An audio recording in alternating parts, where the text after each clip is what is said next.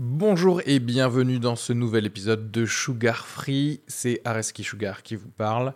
Pour vous dire que je suis en spectacle actuellement au théâtre Beau Saint-Martin à Paris. Donc si vous voulez venir voir une superbe heure de stand-up, n'hésitez pas à prendre vos places. Il reste des places pour les trois dernières représentations de la saison.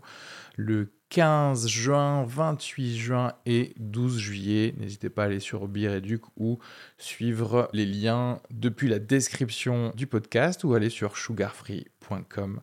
Merci à tous, profitez bien de cet épisode. Bisous.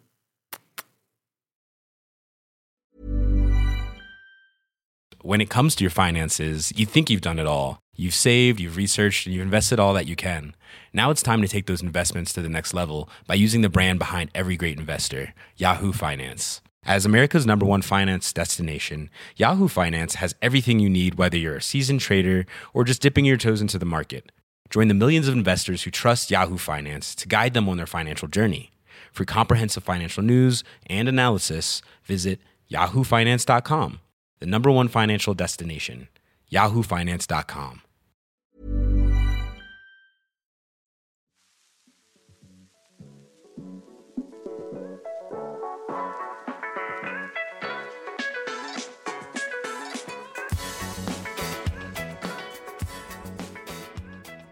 Bonjour à tous et bienvenue dans ce nouvel épisode de Sugar Free. Aujourd'hui, j'ai pu parler à David Revoy, qui est euh, illustrateur, graphiste et surtout auteur de BD, auteur de la BD Paper and Card, qui est traduite euh, à l'international. David, il a la particularité d'avoir voulu que ses créations euh, soient sous licence Creative Commons. Donc en gros, c'est une sorte de licence libre. Et ça nous a permis de justement de parler de, nos philosophies sur la rémunération des artistes, mais aussi euh, de tout ce qui constitue les intermédiaires, comme peut-être les maisons d'édition, les, les prods, etc. Et euh, bah voilà, bah on a parlé de ça, et puis comme c'est quelqu'un de très renseigné, de très intelligent, on a aussi profité pour parler de ce que tout le monde appelle la révolution de l'art numérique, c'est-à-dire tout ce qui est NFT. Euh, donc en gros, c'est quelque chose qui utilise la technologie des crypto-monnaies. Alors voilà, ça, ça paraît très difficile comme ça, mais je crois qu'en en fait, on, on en parle et on l'explique plutôt bien. Donc voilà, c'est d'une pierre six coups cet épisode. Vous allez apprendre plein de choses. Euh, et euh, c'est une discussion super, super intéressante. Je ne sais plus parler. Et vous savez quoi? Je ne vais quand même pas monter ça. Je vais vous laisser comme ça cette intro avec ce petit bafouillement. Cliquez sur tous les liens que j'ai pu mettre euh, de David. Allez voir son site, allez voir son webcomic Paper and Cord. Ben, c'est gratuit, donc déjà vous allez pouvoir revoir les planches. Et si vous aimez, bah, bam, vous lui commandez des tomes. Et pour moi, comme d'habitude, 5 euh, étoiles sur Apple Podcast. Vous vous dites, est-ce que vraiment ça sert? Et en fait, dès qu'il y a une nouvelle note sur Apple Podcast, sur un, podcast, ça propulse directement le podcast dans le classement. Donc n'hésitez pas à aller mettre 5 étoiles. C'est pareil pour Podcast Addict. Dès que vous voyez mon podcast quelque part et qu'il y a un système d'étoiles ou de notation, bah, foutez le maximum. Hein, voilà et également le Patreon, donc euh, patreon.com slash sugarfree pour euh, avoir accès à des épisodes en version longue, les director's cut, aux vidéos de certains épisodes, et puis euh, des épisodes bonus également. Voilà. Je vous laisse vous régaler avec cet épisode. bisous à tous. N'oubliez pas que vous pouvez m'envoyer des messages si vous avez des questions, des mails. Merci d'ailleurs à ceux qui le font. Hein. J'adore lire vos mails. Et, et peut-être, vous savez quoi euh, À partir de, de, la fois prochaine, je, les lirai en intro. Voilà. Donc, euh, n'hésitez pas à me dire par exemple ce que vous avez pensé de cet épisode avec David. Et, euh, et comme ça, je débrieferai avec vous. Voilà. Allez, bisous.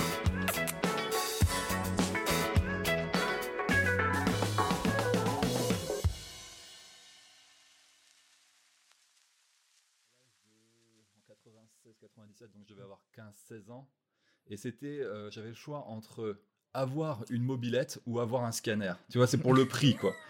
Et euh, à l'époque, pour brancher un scanner sur l'ordinateur, il fallait mettre une carte spéciale sur la carte mère, tu vois, de l'ordinateur. Il fallait ouvrir l'ordi et puis, euh, et puis bah, le bricoler. Donc, je savais pas si je pouvais le faire. Le gars en magasin me disait, mais alors il faut que tu démagnétises les mains contre le truc, euh, tu fasses attention, sinon tu peux tout broyer à l'intérieur. L'ordinateur coûtait super cher dans la famille, tu sais. Et, je me suis lancé, mais l'avantage était de bah, que mon crayonné ou que mon ancrage, mes lignes que je faisais de mes planches de BD quand j'étais ado, bah, je pouvais soudain les, les scanner, les avoir sur écran et les remplir avec un pot de peinture, tu sais, pour les couleurs ou des choses. Ouais. Et, euh, et, mettre du texte avec des vrais typos, quoi, des vraies fontes. Parce que faire les fontes à la main, quoi, c'est le bordel, quoi. Ouais, c'est clair. Mais du coup, ça veut dire que, enfin, en termes d'art numérique, toi, euh, enfin, dès ton adolescence, tu as, commencé à, à, te familiariser avec, en fait. Oui, euh, j'ai vraiment le, le, parcours de, de la génération charnière entre euh, traditionnel et numérique, mais même au niveau euh, internet et pas internet quoi. J'ai eu les premières Wanadu, les trucs comme ça. J'étais. Ouais, J'ai fait les premiers chats caramel en faisant le compte dessus. Enfin bon, voilà tout. Ouais, pareil. non, mais c'est pas mal parce qu'il y a mine de rien d'être dans cette génération du, du pont. Euh, il y a le côté, bah, on sait le comment dire, j'allais dire le, quelque part le travail à fournir avant avoir certaines facilités, mais aussi si on arrive euh, au moment de la création de ces facilités-là, on, on a appris comment justement euh, elles se créent elles-mêmes. C'est-à-dire que moi, je me souviens, enfin, j'ai Photoshop depuis, tu vois, enfin, bien sûr, je l'ai jamais acheté. moi, je l'ai acheté. mais oui, maintenant, non, mais à l'époque, tu vois, à l'époque, genre, j'étais adolescent, euh, jamais j'allais me payer un logiciel de 5000 dollars, mais mais euh, il y avait le côté où, euh, oui, c'est-à-dire que j'ai vu et je sais ce qui n'était pas possible euh, à l'époque et ce qui est possible maintenant, etc. Et mine de rien, ça, ça t'apprend toi-même aussi à savoir l'utiliser, en fait. Oui, oui. Et puis moi, c'est surtout, j'ai vu en fait le, pour moi, quand Internet est arrivé, je me suis directement enfoncé dans tout ce qui était logiciel libre, euh, Wikipédia et tout ça. Et pour moi, c'était la réponse. Ça y est, le monde allait changer, tu vois. Euh, l'information, on avait accès à tout. J'avais des forums. Je, rencontrais les peintres que j'adorais. Des choses que je voyais qu'en artbook, en magasin d'import, tu sais. Les gars s'exprimaient sur ces forums-là pour partager leurs trucs de peinture. C'était mais euh, à se faire sauter la cervelle, quoi. De... C'était génial, quoi. Ouais, d'avoir ce contact qui était euh, réservé qu'à des privilégiés avant. Ouais, et puis euh, par exemple, euh, une chose, et là c'est par rapport à la discussion qu'on voulait avoir sur les NFT, tu vois, c'est ce côté que Internet devenait une machine à photocopier géante où le, hmm. tu pouvais mettre un dessin et il allait s'afficher, mais sur tous les écrans, il n'y avait pas de problème de rareté. Tu vois, il y avait, tu mettais un dessin et tout d'un coup, il n'y avait pas de problème d'impression, d'encre pour avoir 5000 tirages ou quelque chose. Il pouvait s'afficher sur des centaines de milliers d'écrans en même temps. Et ça, c'était aussi une révolution. Alors, c'est vrai qu'avec ce truc de NFT où on veut revenir à de la rareté, pour moi, c'est une régression, mais formidable. Quoi. Je, je, je, regarde ça et je me dis, mais ouais, euh, ceux qui ont vécu ma génération, qu'est-ce qu'ils sont en train de. Voilà, et c'est pas. Ils ont oublié un truc, quoi. Mais après, toi, as bah, justement le fait d'avoir euh, vécu un peu le côté démocratisation de, de, de l'art et, de la, et de la création, c'est-à-dire pouvoir l'envoyer, comme tu dis, à, à littéralement tout le monde qui a accès à, Internet sans euh, te dire j'ai besoin justement d'un contrat avec quelqu'un, il va me dire non, peut-être c'est trop de tirages, c'est pas assez de tirages, etc. Euh, toi, donc, tu t'es un peu créé aussi ton, bah, ta philosophie par ça. Euh, euh, et, d'ailleurs, maintenant, toutes tes BD, elles sont en licence libre, du coup. Ouais, ouais, c'est ça. C'était. C'était difficile à faire passer ça de, de base bah, quand C'est difficile parce que de 2000 à 2010, euh, même si le, média existe déjà, c'est-à-dire Internet, tu peux poster une planche, je peux faire de, j'avais ma tablette graphique. Au niveau, au niveau de, comment je pensais, c'était toujours verrouillé au système d'avant, c'est-à-dire euh, j'attendais qu'un éditeur m'approuve euh, parce qu'il y avait pour moi des grands totaux comme ça qui, qui géraient la qualité, l'art direction de ce qui était commercial ou pas. Et donc j'essayais de trouver cette, euh, ce, ce, genre de... J'ai le nom anglais qui me vient, je suis désolé, je fais le Jean-Claude Van Damme là. Le, le approval, tu vois, le... Ouais, ouais. Comment on dit en français le fait De se faire valider, voilà. J'attendais une validation de, la part de mes pères, tu vois, euh, et, ça passait pour moi sur les forums qui, donnaient des sortes d'awards. Tu sais, euh, ah ils te mettent le dessin en haut du forum, il y en a cinq comme ça par mois, et il te marque euh. Howard, et puis sur ton profil, après, t'es marqué euh, machin Howard du forum, quoi. Ah mais c'est intéressant parce qu'en fait toi tu dis je- bah ouais je internet me permet de court-circuiter le côté euh, éditeur slash producteur qui rend les choses plus commerciaux euh, les choses plus commerciales pardon mais mais en fait moi ce que je veux c'est juste les gens dont j'aime bien les dessins qui me disent bah ouais c'est bien c'est ça que tu Euh, veux dire Non, c'est euh, c'est au tout début. Je me serais pas lancé directement dans la BD comme ça parce que je me sentais pas légitime. Parce que j'étais encore toujours dans l'ancien monde où il y avait les gens qui étaient en amateur, qui n'avaient pas Ah, d'éditeur, d'accord. et quand tu l'envoyais à l'éditeur, et que lui, avec son art direction et puis sa collection d'éditions, te disait ça y est, tu es mon petit, tu es devenu un pro, quoi. Tu es, euh, c'est c'est ça. Et il y avait ce, il y avait cette- ce monde séparé en deux en fait avant. Et quand Internet est arrivé, eh bien, pendant les dix premières années, il y a encore eu ce monde qui était là.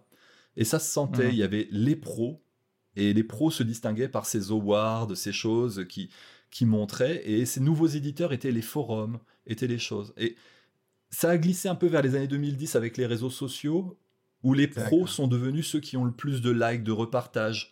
ouais Tu vois, c'est et, et- Ouais, ouais, et ouais. c- quelque part il y avait une sorte de d'aspect on va dire plus démocratique avec le ce qu'il y a de mieux et de moins bien là-dedans quoi parce que celle qui, qui- celui qui va faire Bien. des dessins qui va montrer des gros boobs ou des choses comme ça va avoir plus de likes et ça veut pas dire plus, Plus de de likes, qualité oui. voilà.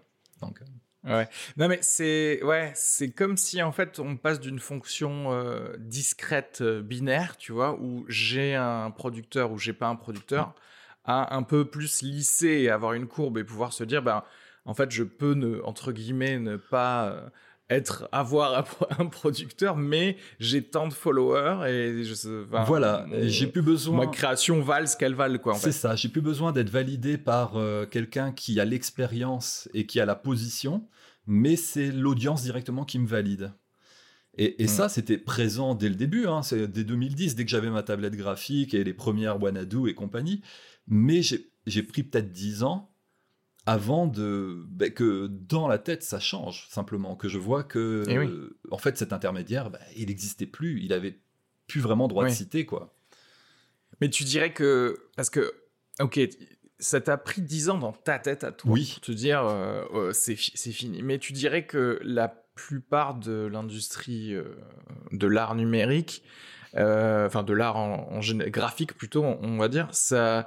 Elle a à combien de pourcents quand même l'ancienne version de, de, du monde, c'est-à-dire avec le, le côté éditeur ou pas éditeur Parce qu'en fait, j'essaie de faire le parallèle un peu avec ce qui se passe justement dans, ben, dans l'humour, dans le visuel, etc. Bah. Et c'est vrai qu'aujourd'hui, ça, ça arrive aussi, c'est-à-dire qu'il y a des gens, ils se disent, bah ouais, mais en fait, euh, j'ai pas besoin de producteur, entre guillemets, parce que techniquement, bah, j'ai tant de followers, parce que je fais des trucs drôles sur Internet, etc. etc.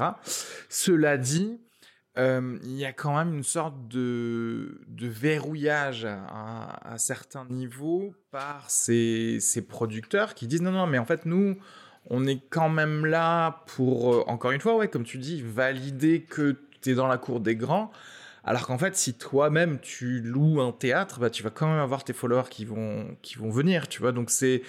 chez- Oui, et parce puis, que, euh, Du coup, moi, je dirais qu'en tout cas, dans l'art audiovisuel, c'est toujours bien présent. En tout cas, c'est palpable, tu vois. Mais est-ce que Il y a eu un bon c'est retour. encore plus pour moi, pour moi, ça y est, Ouais. les industriels maintenant ont bien compris que ça se passait sur euh, le virtuel, sur le net. Et euh, bah, tu connais cette main invisible de l'algorithme. hein. Oui. Bon, je veux pas rentrer dans Oui, un oui. discours de conspiration, mais on voit qu'il y a certains qui ont des facilités et pas d'autres. Ah non, non, mais voilà, clairement. Je- euh, par- j'en parlais à des potes justement avec qui on, on publie des vidéos et je. Enfin, j'ai fait des tests. C'est sûr que je suis, par exemple, que pendant une période après avoir posté une vidéo un peu, euh, euh, on va dire, edgy, j'étais j'étais shadowban, quoi. et c'est sûr, genre, ma- tu vois, ma meuf qui me recherche sur Instagram, elle met A-R-E-Z-K et j'ai- Déjà. et j'arrive en, j'arrive en septième position alors qu'elle me suit, tu vois. Ouais. C'est vrai que, bah oui, si tu mets des boobs, etc., même la plateforme aussi va t'aider, plus que juste le cerveau humain qui aime les boobs. Oui, oui, oui. Et, ça se voit beaucoup, par exemple, à notre époque. Moi, je le vois par rapport au fan art dans le dans le dans l'art numérique. C'est-à-dire que à partir de 2005, il y a eu un, passage où il fallait, enfin, tout le monde avant faisait de l'art original, original création, comme on disait, voilà. Ouais. Mais c'était, on n'avait même pas besoin de le dire. C'était normal. Chaque artiste faisait sa création personnelle. Et à un moment donné, il y a eu un basculement. et tout le monde faisait des fan art, tout le monde faisait Mhm. dessiner un personnage d'un- dessin animé ou de quelque chose. Et quand on faisait quelque chose de personnel, il fallait le noter, il fallait mettre euh, hashtag OC. un- un- Original creation. voilà, ou ça original caractère, ça, marche pour les deux. D'accord. Et, et moi, j'ai trouvé, je commençais à trouver ça horrible. D'ailleurs, je ne le mets toujours pas parce que je j'aime pas ce truc-là. Mais, Ben. mais à la fois, il- la proportion de fan art maintenant est tellement démentielle que euh, tout, tout le monde assume que ah oui, tu- on redessine que ça, on redessine tiens euh, parce que le personnage de tel dessin animé m'a inspiré ça. Et ça fait beaucoup de succès parce que ça réunit les communautés, ça fait et, et La derrière nostalgie aussi. voilà, oui. et les industriels, ils en profitent à mort. Parce que bah, ça fait de la pub. Comment Ouais. raviver la flamme d'un Zelda 100 000 fois si tu as le, le fan art de Zelda du jour qui vient t'afficher en permanence? Mais c'est une facilité énorme. C'est vrai que, bah en fait, je, je parlais de ça justement pour parler de. C'est un peu l'effet TikTok, ce qui est très marrant parce que sur TikTok, la plupart des, il y a des choses très drôles et totalement originales, mais il y a un truc très bizarre qui est de prendre le son de quelque chose d'autre et de ne faire que le copier. C'est-à-dire, tu fais exactement la même vidéo drôle de quelqu'un d'autre, mais juste avec ta tête. Et t'es là, tu fais, mais, mais c'est pas votre idée en fait. Je, je, quel est le, ouais. l'objectif en fait de, de ça? Et je trouve ça un peu bizarre parce qu'il y a j'ai l'impression que ça euh, ça habitue le monde entier à juste avoir peur de s'e- de s'exprimer vraiment soi c'est-à-dire mais, en fait quelle est la vanne que toi t'as envie de me faire tu vois? Et pareil quel est le personnage que t'as envie de me dessiner? Oui. va pas copier euh, Et derrière tout ça, il, y a aussi un géant problème de copyright parce que la personne qui met une, une, euh, Ouais. musique et puis qui va faire ça, elle va se croire bah génial, j'ai fait une création, mais c'est un produit dérivé d'un ayant droit. Et l'ayant Mhm. droit, euh, comme c'est un produit dérivé, bah, il a le droit dessus. Alors après, il y a ce Mhm. fameux fair use en, en loi parce que la plupart sont des, Ouais. des serveurs américains, donc on est soumis à cette loi-là qui dit Ouais. que bah oui si c'est pas commercial ça va tu peux en gros mais il faut pas que ça fasse de l'ombre à la marque enfin oui. il y a il y a plusieurs points comme ça il y en a quatre hein, dans le dans le fair use je vais pas te les détailler oui c'est-à-dire que je crois, je crois que t'as as le droit de faire des parodies justement Non. et, non t'as pas le non droit c'est pas ça? En France en il France m'a t'as le droit à la à l'aspect parodique le fair use va va être sur la proportion du nombre d'éléments que tu es en train de de reprendre c'est-à-dire si tu reprends rien que le chapeau de Link dans Zelda ça te paraît pour un caméo. Ça, c'est fair use, c'est ok, même si ta BD est commerciale. Si tu reprends par contre son épée, son bouclier, la même coupe de cheveux, là, ça fait quand même pas mal d'éléments. c'est trop Oui. ouais Donc, euh, et, et toujours, c'est à la discrétion quand même d'un jury. hein, euh, C'est-à-dire que pour jurer, Oui. pour dire si c'est trop ou pas assez, c'est pas toi qui le dis non plus. hein, donc, euh, oui, oui d'accord voilà. Après, il y a si c'est commercial ou pas, surtout si ça fait de l'ombre au produit original. Il y a une sûr. autre règle qui est si c'est fictionnel ou pas fictionnel. C'est-à-dire que si tu refais par exemple un fan art de Apollo 13, ça a réellement existé. Le film Apollo 13 n'a Mm. pas le droit de te poursuivre pour ça. À moins que si tu reprends la tête de Tom Hanks, là c'est leur produit. ouais Voilà, et puis en plus, Tom Hanks, il sera pas content lui-même. Euh, sauf si ça le dépeint dans une bonne lumière, quoi, bien sûr. ouais Et puis, il y a encore une autre, une autre règle qui est par rapport au pourcentage euh, de l'univers utilisé, donc euh, par rapport à ce truc de, Ouais. de- de dérivation ou pas. Donc, en, en- en gros, c'est une zone très grise qui fait que s'ils ont envie de poursuivre quelqu'un et de gagner, ils le font, en fait, presque à chaque coup. Oui, bien sûr. Mais toi, le fait que, par exemple, tous tes BD, euh, euh, tu les aies mis en, en licence libre, regarde, bah, si moi j'ai envie de faire euh, des trucs, euh, bah, justement du fan art, voire même une autre BD euh, où Pepper et Carotte euh, se battent contre, contre des vampires, mais bah, Tu peux. j'aurais techniquement le droit de le, de le faire.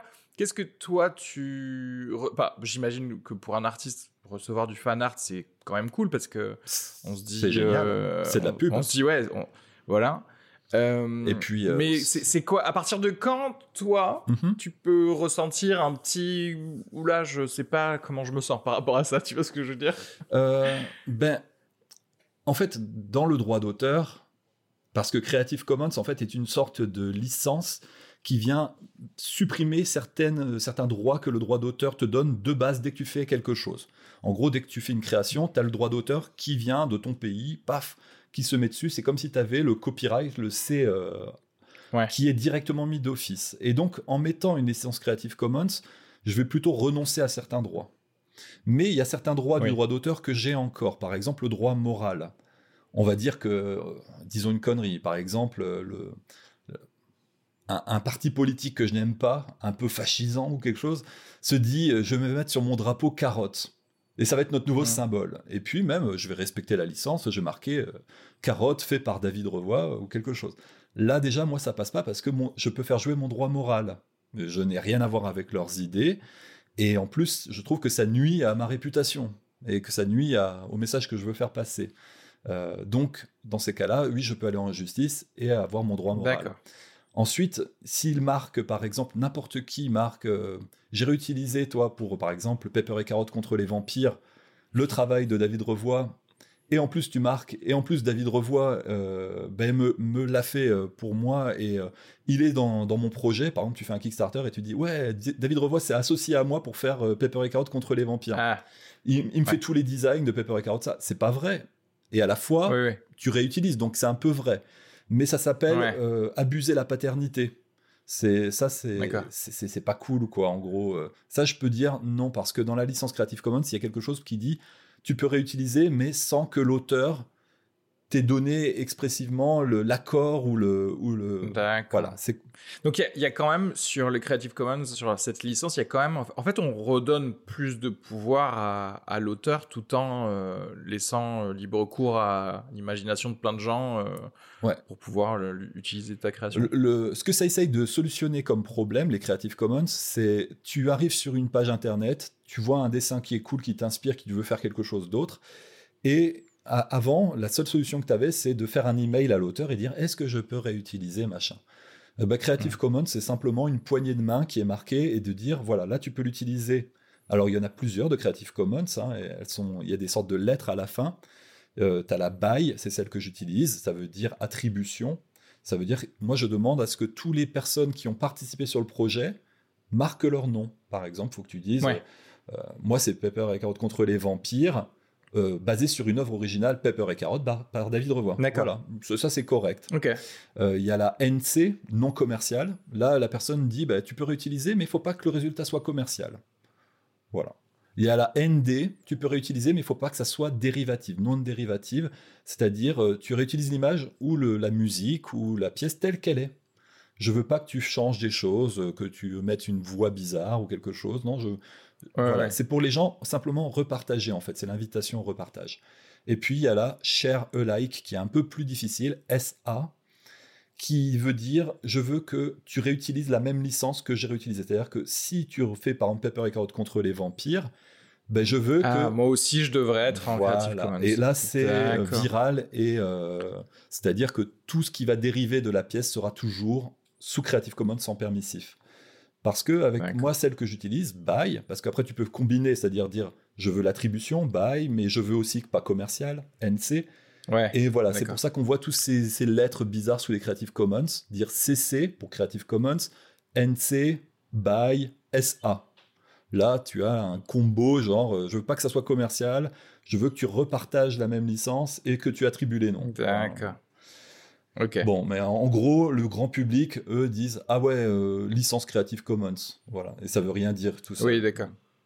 Oui, oui, tout seul, ça va. mais hum, dans, dans les faits, est-ce qu'il n'y a pas, euh, au final, alors même si c'est illégal, est-ce qu'il n'y a pas pas mal de gens, tu vois, qui copient, qui font un peu leur euh, sauce de n'importe quoi, de, Disney même, tu vois, combien de Tumblr il y a sur Frozen, tu vois, et, etc. Et et du coup, et, bien sûr, enfin, après, Disney peut à tout moment, du coup, t'attaquer. Mais ça leur va bien si, en fait, euh, j'imagine, tu continues à faire de, la viralité sur, euh, sur la Reine des Neiges, quoi. Bah oui. et, tout le monde y pense, et puis quelqu'un achètera le Blu-ray euh, en plus. Mais, mais c'est quoi Alors, c'est quoi, du coup, pour toi, la différence de se positionner dans ça? Parce qu'en fait, est-ce qu'il n'y a pas un petit côté d'éducation des, gens que, que tu as envie de faire euh, aussi Tu vois ce que je veux dire? Dans le sens où, où comme de toute manière, effectivement, tu peux empêcher, euh, tu vois, le RN, justement, de, mettre carotte avec Marine Le Pen. mais, Donc, donc quand même, c'est-à-dire le plus, entre guillemets, le plus important qui serait vraiment de, de piquer tes créations pour faire vraiment un truc que tu, que tu détesterais, euh, versus euh, le fait qu'on puisse utiliser les, choses. Ce qui est, comme je disais, en pratique, en vrai, tout ce qui est faisable avec pourtant du copyright, euh, ça, ça t'apporte quoi, toi, personnellement, de te dire, bon, non, en fait, c'est Creative Commons pour moi? Euh, bon, déjà, il y a, une sorte de, petite fierté personnelle, hein, une sorte d'éthique de se dire, euh, moi je suis clean, j'ai envie de, faire des, poignées de main, j'ai envie que tout soit à plat. Après, il y a une partie, euh, j'ai envie de protéger mes arrières, parce que ce que j'ai envie de faire comme projet, c'est complètement indépendant. J'ai pas envie qu'un industriel vienne me stopper ou me mettre des bâtons dans les roues. Il y a après une indépendance par rapport à l'édition.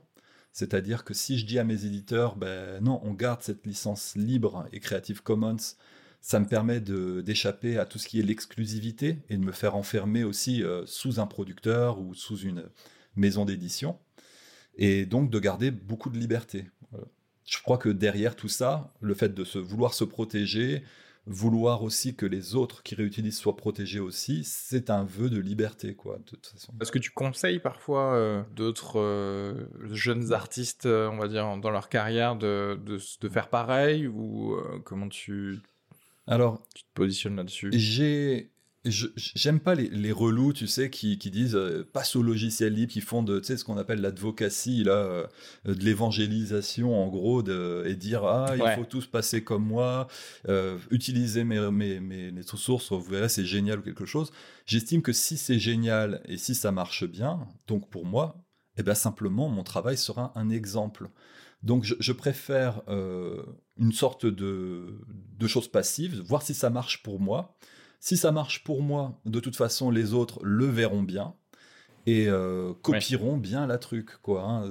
je, je sais que les artistes, quand ils voient quelque chose qui marche bien à côté, ils réutilisent Ouais, mimétisme. le ouais. mimétisme. Et, je pense que ce mimétisme, euh, c'est la meilleure façon pour moi de faire de, de l'advocacy. Donc je, je travaille uniquement sur essayer de ma propre excellence quoi dans le milieu quoi. Ouais, ça marche bien pour moi, donc faites ce que vous voulez, mais ça marche bien Voilà, pour moi. ça marche bien pour Non, moi. vrai. Regardez, maintenant, je- j'ai commencé à avoir 5 ou 6 éditeurs dans différents pays. Euh, Il y a 55 langues. euh, Voilà, il y a toute une vie foisonnante. Ça, voilà, ça, ça aurait pu se planter aussi, mais de montrer que ça répond aussi à un besoin de personnes qui se sont fait griller ou de contributeurs qui ont contribué à des univers et puis tout d'un coup, l'auteur a dit, ben non, euh, ça vous appartient plus. Vous pouvez Mhm. plus, euh, ou voilà, votre traduction jamais à la poubelle parce que maintenant j'ai un nouvel éditeur et j'ai tout revendu. Euh, on voit qu'il y a des contributeurs qui préfèrent se tourner vers la culture libre parce que bah, là, au moins, euh, s'ils apportent leur petite pierre à l'édifice, ils sont assurés que bah, ça reste Mhm.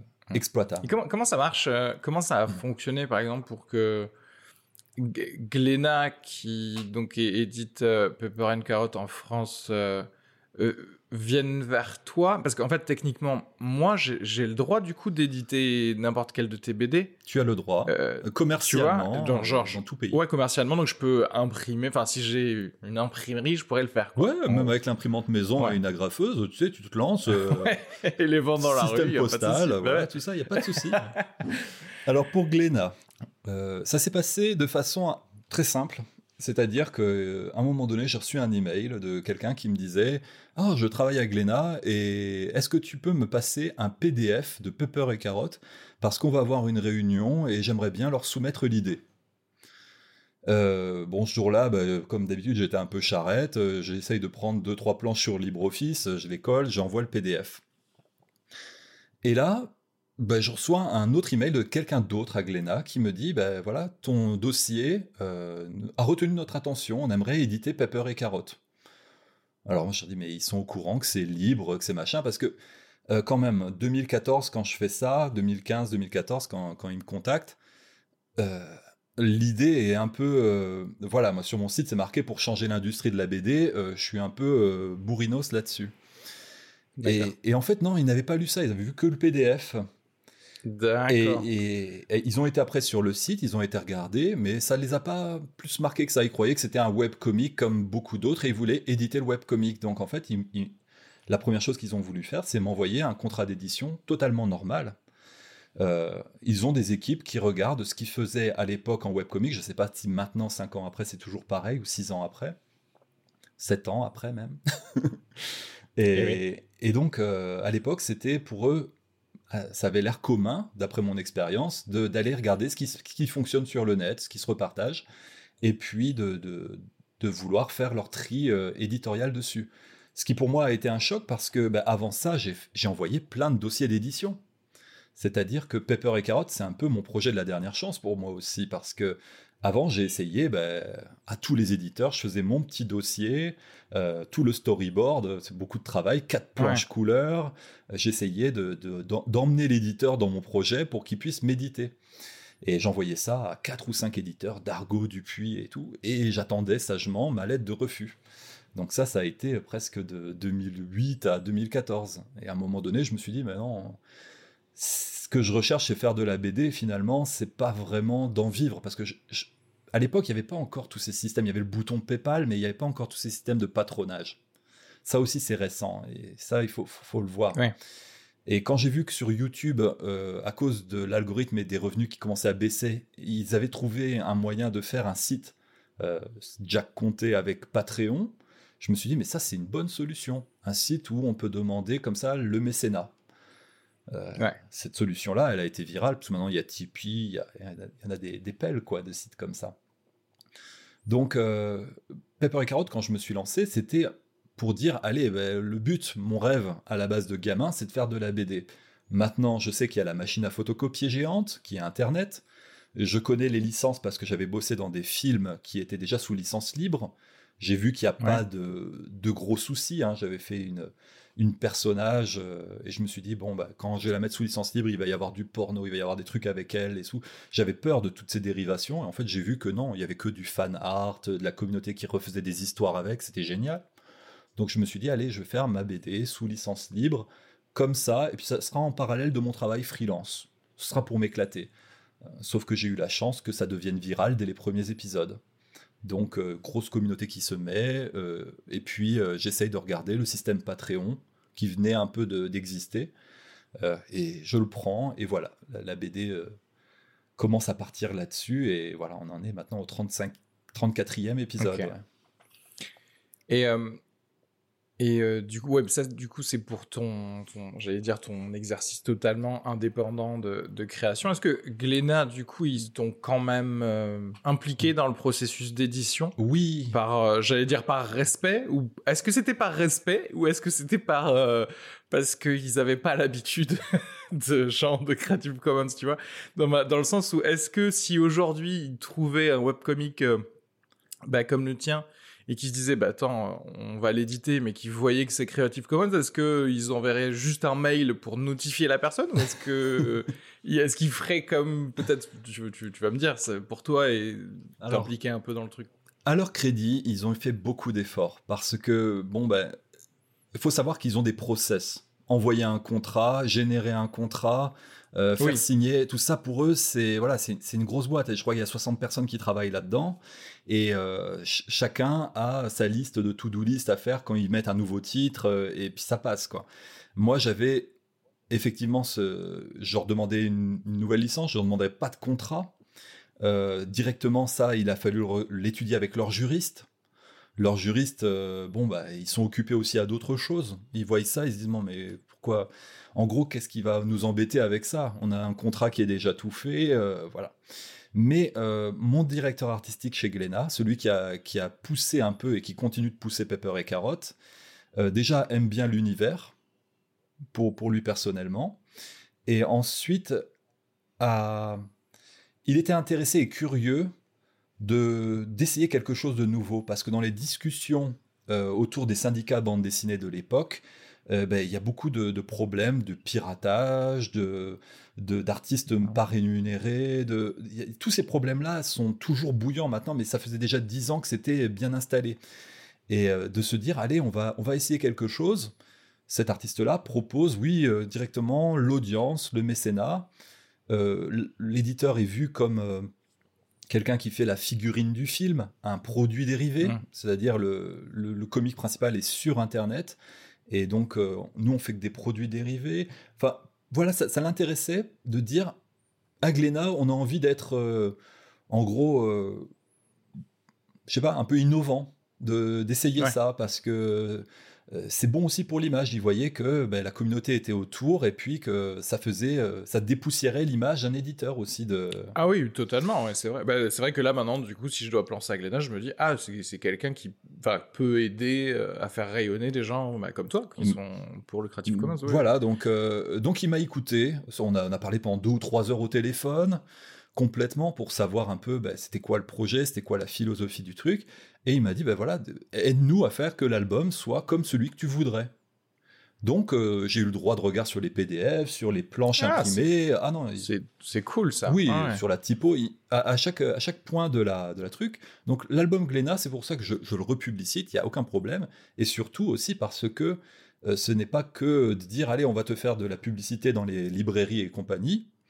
Euh, c'est parce que aussi, à chaque fois que je sors un épisode, Glénat sont eux-mêmes mécènes et reversent 950 dollars par épisode. Donc euh, c'est quand même, c'est pas une forme de droit d'auteur, ils peuvent se retirer à tout moment, c'est un contrat de confiance qu'on a, mais ils profitent à ma production, en fait, à ma, à ma vie, euh, voilà, à mon confort. C'est pour ça. Mais c'est intéressant de, de, de, dire, parce qu'il faut le souligner, parce que les gens, ils n'ont pas l'habitude, je pense.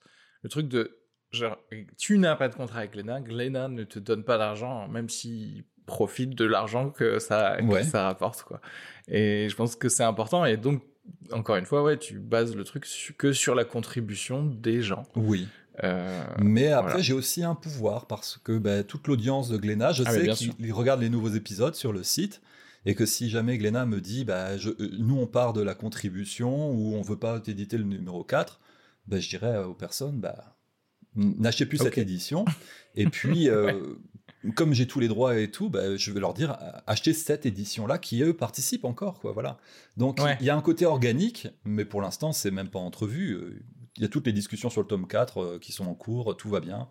Donc, D'accord. Le seul vrai intérêt pour moi, effectivement, d'avoir, tu sais, ce, cette espèce de monde d'éditeur slash producteur parce que encore une fois moi je reviens toujours à un truc euh, aussi de, de mon côté du bien sûr. de l'exercice de l'art euh, qui est en fait le fait de pouvoir justement avoir une direction artistique de et peut-être voilà des conseils des choses comme ça. Est-ce que toi tu as retiré certaines choses de ce que on pu te dire euh, a pu te dire bah, le mec de, de Glénat ton, ton pote éditeur hein, est-ce que tu as pu en retirer des choses et te dire ah mais c'est vrai que bah tiens pour les planches d'après bah c'est pas bête, je, change, je vais changer ma manière de, faire certaines choses parce que je, je, la trouve meilleure, tu vois. Parce qu'en gros, des conseils en termes artistiques euh, ont pu te bénéficier ou pas spécialement euh? ah, J'ai été assez agressif dès le début sur ce sujet-là avec eux parce que je venais d'une carrière aussi de, bah déjà d'illustrateur. J'avais fait pas mal de couvertures de livres, pas mal de jeux de société.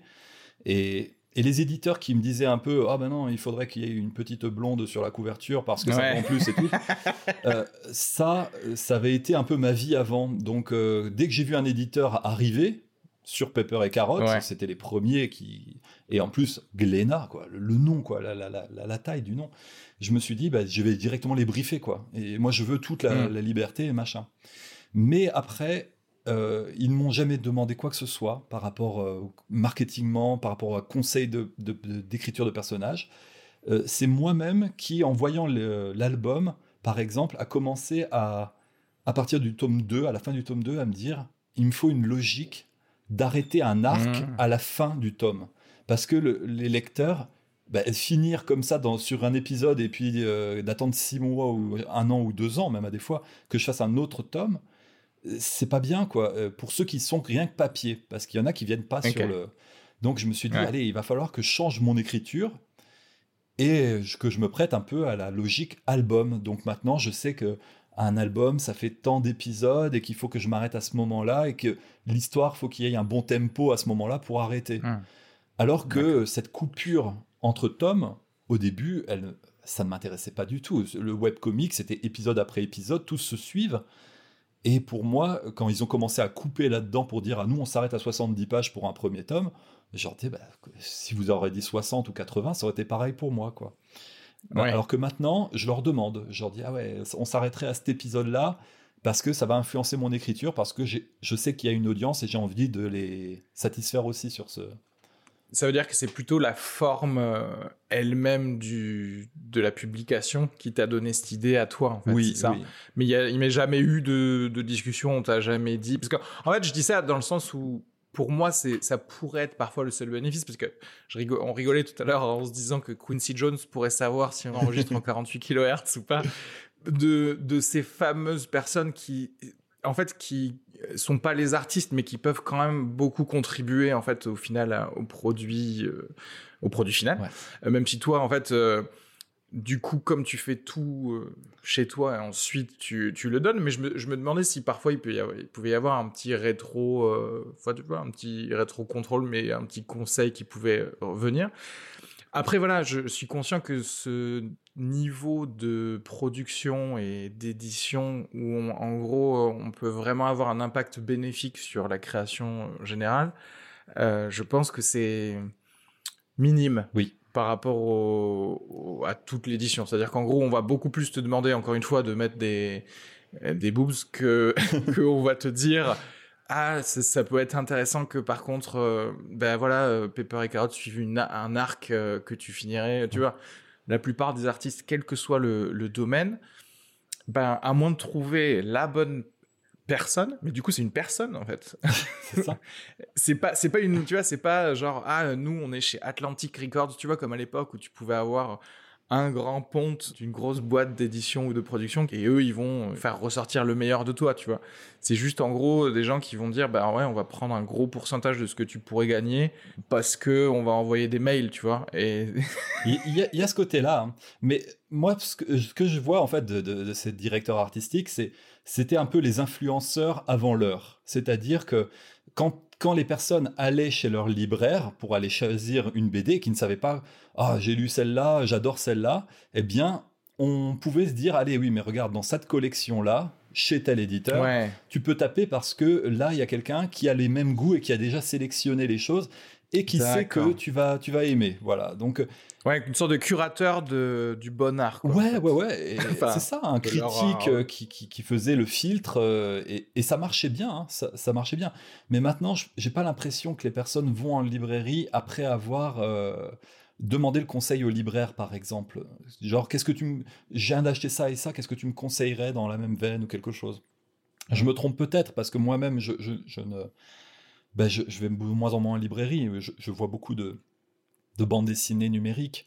Donc, euh, je, pense que leur rôle là-dessus, euh, oui, de, conseiller un influenceur, euh, que ce soit YouTube ou Instagram, qui conseille dans sa revue des livres, fera plus de ventes. Parce que son audience qui a confiance en ses influenceurs se dira Ah, bah s'il a aimé ça et que moi j'aime déjà bien les deux livres qu'il m'a conseillés, je vais aller voir ça. Donc euh, le nerf de guerre par rapport à ces directeurs de collection, pour moi, se situe maintenant là, euh, sur, sur, ces personnes qui ont, qui ont voix au chapitre, de toute façon, qui peuvent parler. quoi. Euh, c'est délicat pour leur position, en effet. C'est un monde qui change.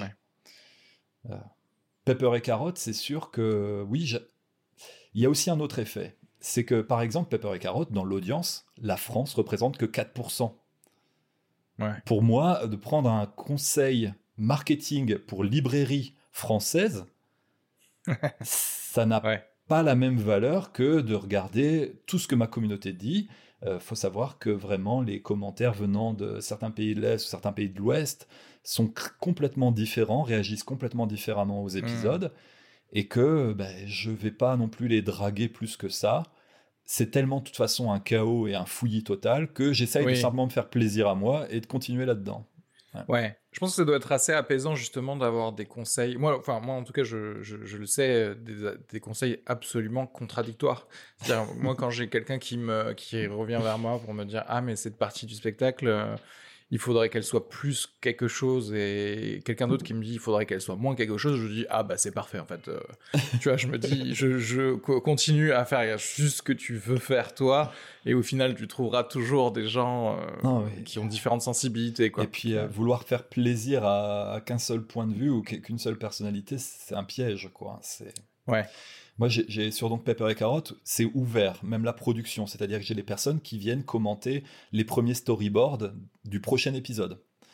Et euh, des fois, ça peut faire des conversations, mais des, choses immenses, quoi. Parce que, ben voilà. et ce sont des personnes qui ont aidé sur des épisodes passés. Je ne sais pas ce mhm. qu'ils sont en train de vivre au moment où ils me commentent l'épisode euh, du moment. Ça, ça peut influencer aussi. Euh, sur des épisodes passés, ils ont pu être euh, extrêmement euh, utiles, extrêmement euh, pas utiles parce que là ça fait vraiment je pioche dedans, mais bénéfiques. C'est-à-dire qu'à des fois je regarde, je ah ouais c'est pas bête. Effectivement là le personnage, on comprend pas ce qu'elle dit. Voilà, ça, ça m'aide à rebondir dans mes propres, dans ma propre chimie. Et puis à des moments, euh, il y en a qui vont partir presque en croisade contre une idée. Et là, on se dit, oh là ouais. qu'est-ce qui se passe dans ta vie? Ouais, Est-ce que ça, est-ce que ça va être tout le monde qui va réagir comme ça quand je vais faire l'épisode? Est-ce que, est-ce qu'il faut que je prenne l'individualité ou pas? C'est, c'est, chiant, quoi. Donc euh, à un moment donné, ouais, il faut, faut foncer tête baissée. Ça, ça m'arrive de me prendre des cartons, hein, de faire des mauvais épisodes. Hein, bien sûr. Il y a, ben, c'était peut-être, on va dire, un des, un des, pionniers. Là, tu vois que ça devient beaucoup plus répandu euh, de faire à peu près la même chose que toi? C'est-à-dire de. Non? Non, non, non, non. Là-dessus, euh, j'ai cru que le modèle que j'allais mettre sur Internet euh, allait pouvoir offrir une solution à quelque chose. Mais il y a eu un modèle qui est apparu un peu de temps après, qui est encore plus à l'avantage des artistes. Et c'est le, ah. le modèle tu mets le webcomic en free sur le net, mais c'est copyrighté. Mais comme les gens font des fan art parce qu'ils savent pas ce qu'ils font, et puis parce que voilà, tu bénéficies de tout ce qui est dérivation et fan art quand même. Mhm. Euh, tu, tu, prends des éditeurs, parce que les éditeurs, de toute façon, vont regarder ce truc-là, euh, des, des webcomics free. Tu fais des contrats d'édition classiques avec des éditeurs, en plus de demander du patronage et du mécénat par les personnes, parce que ces personnes ont l'impression qu'elles aident à financer la vie de, l'artiste qu'elles aiment. Mais ce qu'elles voient pas, c'est en fait qu'elles financent sa propriété. C'est comme si tu aidais quelqu'un à financer sa propre baraque parce que tu es content qu'il vive dans un château, quoi. Hmm. Voilà, c'est à peu près ça. Et ce modèle-là, ben, il est beaucoup plus en fait à l'avantage de l'artiste parce que, ben, en gros, tu as le beurre et l'argent du beurre là. As, et euh, et toute la propriété. Tu as une communauté qui, par Patreon, t'aide ou par des systèmes euh, de mécénat, t'aide à former ta propriété. Et à tout moment, tu peux la retirer du net, tu peux la vendre à quelqu'un, tu peux. Voilà. Et je crois que ces artistes-là, ce qu'ils n'aiment pas dans mon modèle, c'est que dans mon modèle, il y a un, il y a un effet que les artistes, ce que j'appelle le, complexe Walt Disney, c'est-à-dire ils aimeraient que leur univers explose tout d'un coup. Oui, oui, et, soit franchisé, voilà, ouf, et bien sûr garder les Je pourrais l'appeler le complexe Harry Potter ou quelque chose, quoi. C'est-à-dire que ouais, non, mais bien sûr. le gros succès, et avec Pepper et Carotte, si j'ai un gros succès comme ça, par exemple que Glenna vend tout d'un coup 100 000 albums, ce qui est beaucoup en mm. bande dessinée, ce qui est énorme, euh, moi, il me reverse toujours le même mécénat. Alors, hmm. j'ose espérer qu'ils me disent Ah là, on a fait quand même un super chiffre, David, on va te, on va te donner un peu plus de liquidité. Mais, Mais t'es pas sûr, en tout cas. Ce n'est pas contractualisé. Je peux pas leur dire euh, avec un, avocat Donnez-moi parce que là, hmm. je vois que ça explose. Et, je crois que tout le monde pas... essaye de faire le jackpot comme ça. Et... Oui, bien sûr. Mais c'est ça le problème, c'est qu'en fait, euh, tu vois, il y a un côté de responsabilisation de et de, j'allais dire presque de civisme de quel si en fait moi je suis encore une fois on prend l'exemple. Voilà, je, suis un éditeur je, t'édite en Argentine tu vois. Et, je, effectivement on en vend 100 000 ouais. Mais que mais que je enfin tu vois je, je te je ne suis sur ton Patreon que toujours de 100 dollars tu vois ce que je veux dire? Ouais. Et il y a il y a un côté ben en fait tu peux souligner le fait que euh, cette personne ne te rémunère pas quand même euh, par rapport à ce que ça lui a rapporté. Tu vois ce que je veux dire sûr.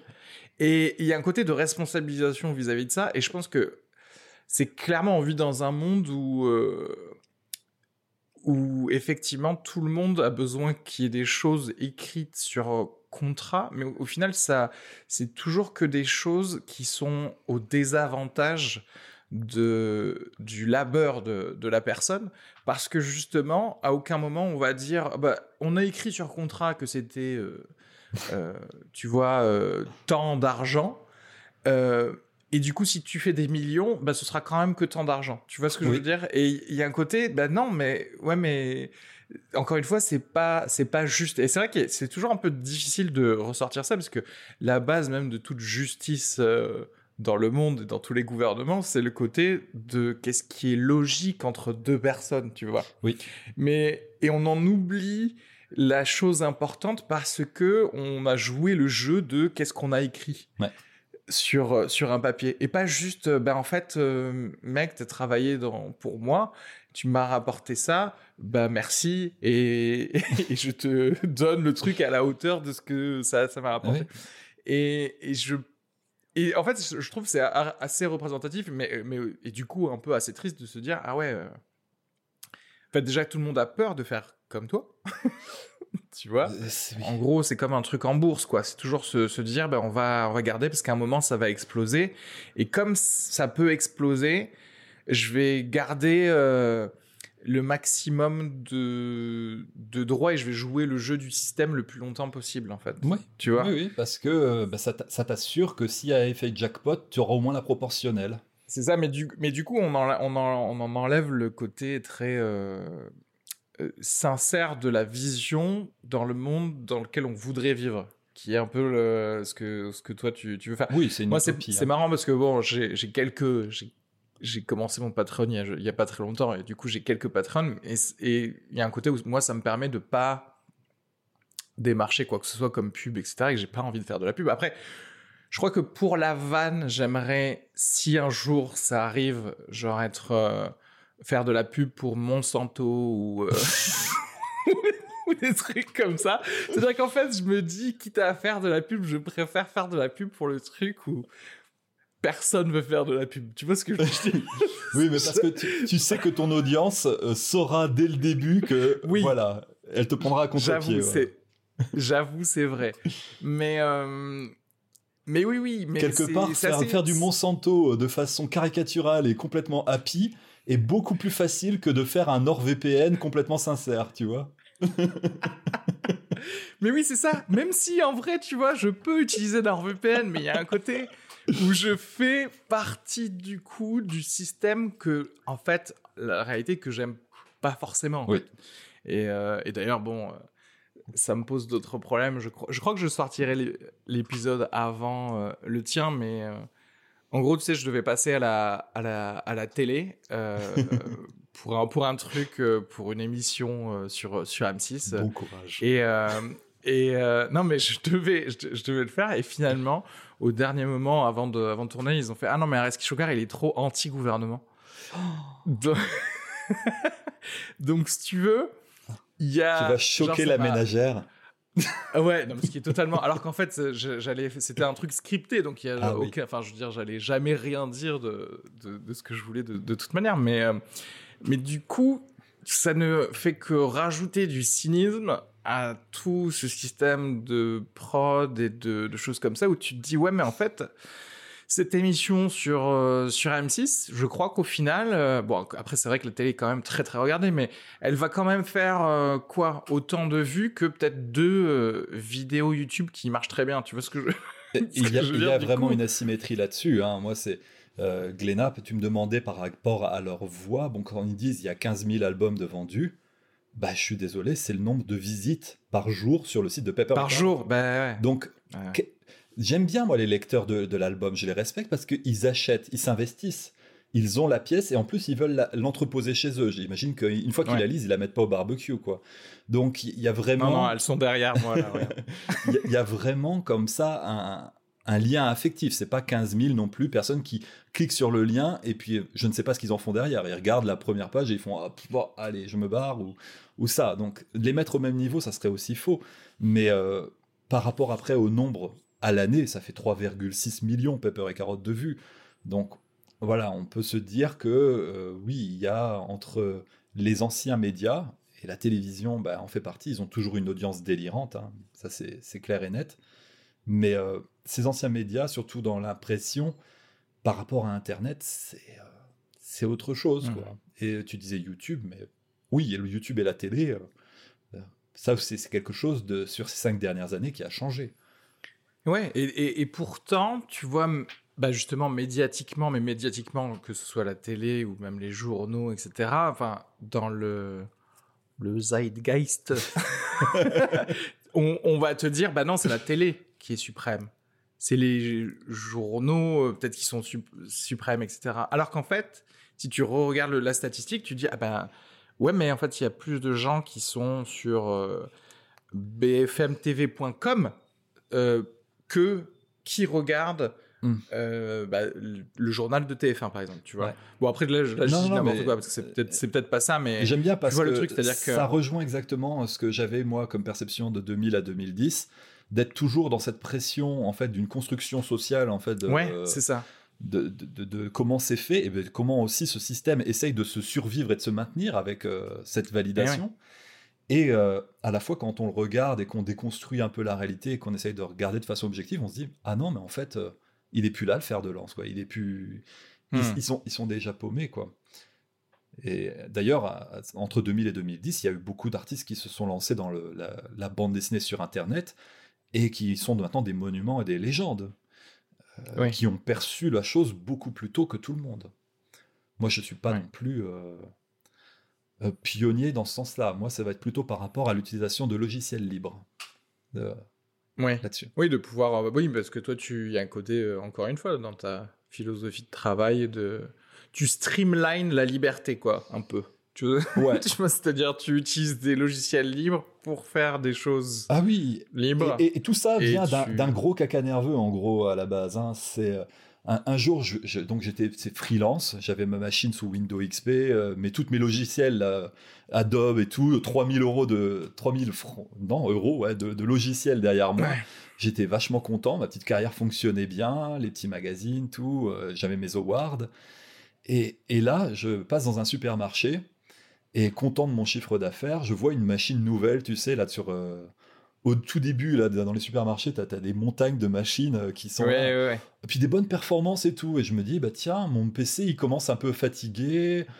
Oh là, j'ai jamais fait ça, je me fais le coup de tête là, tu sais, je prends la machine, je la mets dans le caddie quoi. Je- yes Ah c'est l'offre du moment, voilà.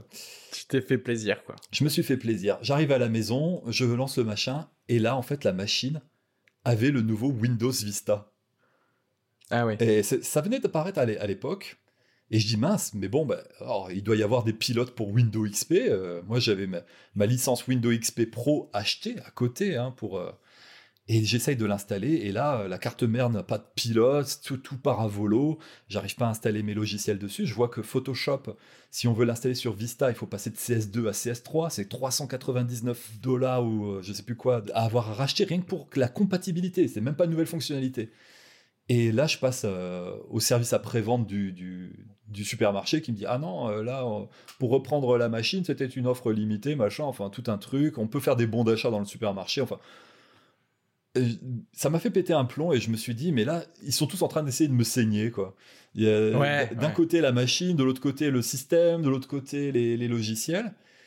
Et j'étais un peu curieux à l'époque, j'avais un, ordinateur portable un peu vieux que j'avais mis sous Linux, et je regardais les logiciels qu'il y avait, et je me suis dit, bah, il est peut-être temps là que j'essaye de faire tourner tout ça et que de faire mon boulot là-dessus. Et j'ai trouvé, ouais, c'était bancal, hein, c'était, euh, fallait passer d'un logiciel à un autre, il y avait des fichiers qu'il fallait déconstruire, changer des choses pour reconstruire le fichier.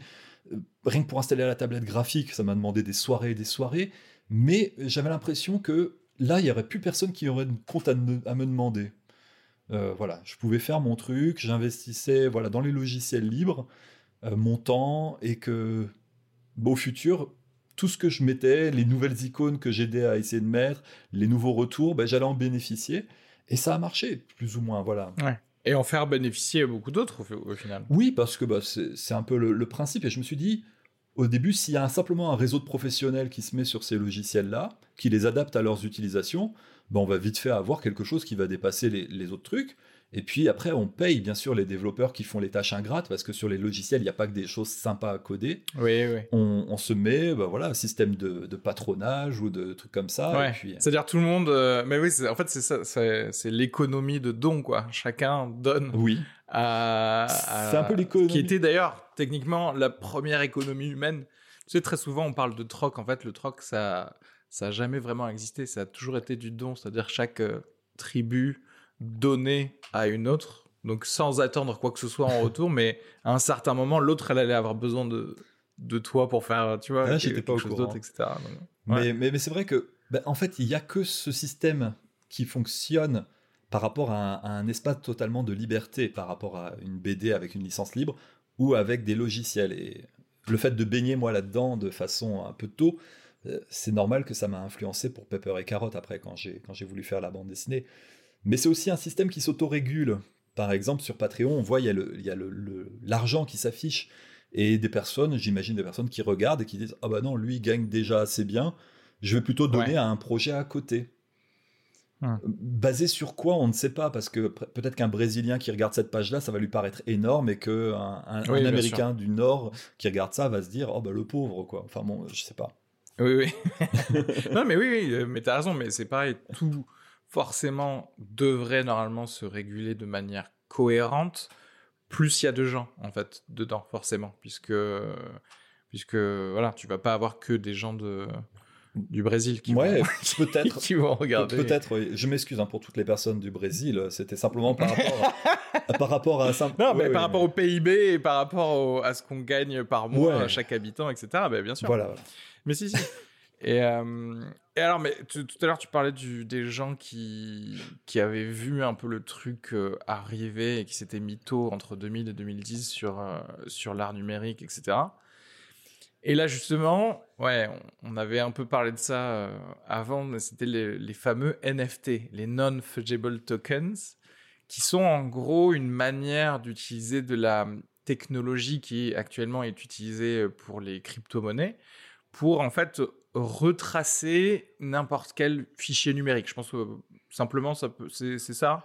Ça te paraît euh, Ouais, ça, ça me paraît une bonne définition, mais bon, pour, pour les personnes qui, qui, qui voudraient encore un autre aspect, c'est l'intérêt de la crypto-monnaie, c'est d'avoir toute une base de registres, une base de données, euh, comme un, tableur hein, en fait, hein, mais partagée sur plusieurs machines sans un intermédiaire. C'est-à-dire qu'il n'y a pas la Banque de France où il va pas y avoir euh, une banque, un, tel, qui va gérer ce registre.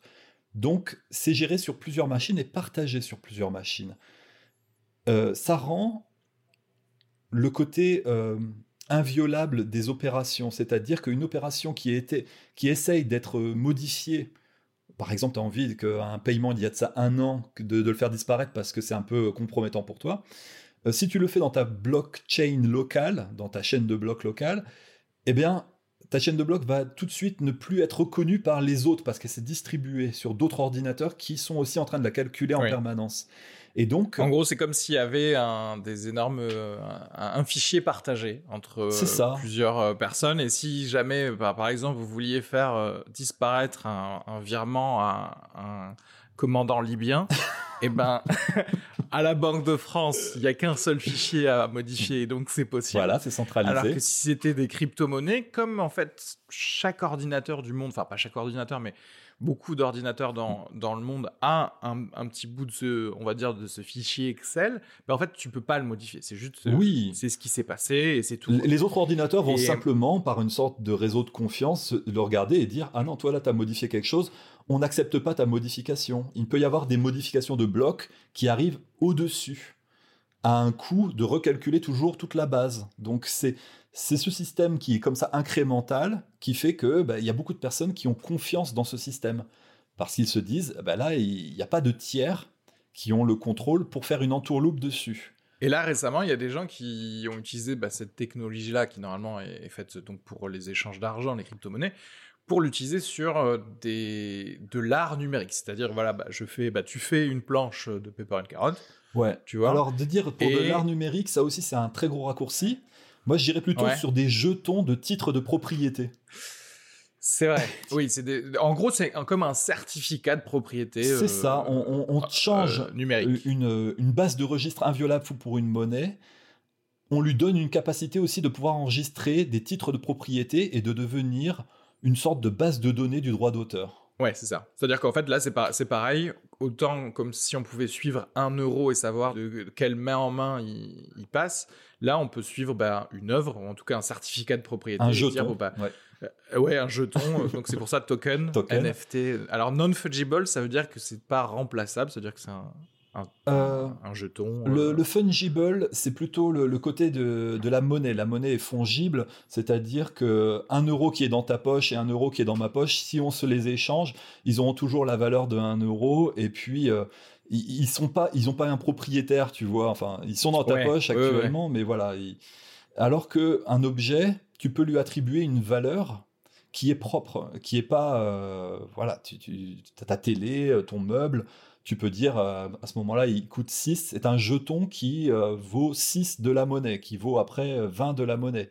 Il a sa valeur variable, alors que le 1, par exemple Ethereum ou Bitcoin, restera toujours un Ethereum ou Bitcoin dans sa propre monnaie. Après, en relation à d'autres monnaies, oui, il y a des, spéculations et des échanges. Des variations.